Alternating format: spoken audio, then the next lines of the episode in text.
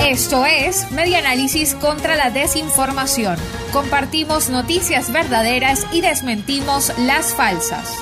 La albahaca no es la cura milagrosa para la COVID-19. El Observatorio Venezolano de Fake News detectó una cadena que circuló en WhatsApp cuyo contenido indica que un profesor jubilado de química egresado de la Universidad de los Andes habría dicho en su programa de radio que el gobierno venezolano había anunciado el descubrimiento de un remedio contra la COVID-19.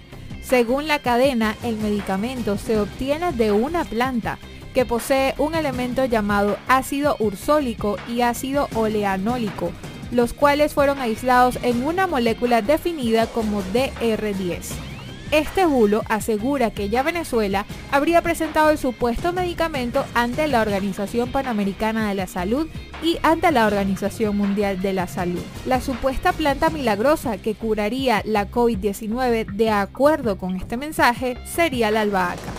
Hasta el momento la Organización Mundial de la Salud no recomienda la albahaca ni ningún otro remedio natural contra la COVID-19.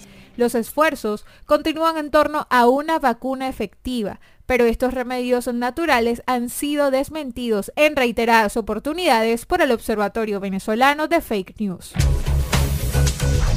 Esto fue Media Análisis contra la Desinformación. Síguenos en nuestras redes sociales, en Twitter e Instagram en arroba medianálisis y nuestra página web medianálisis.org.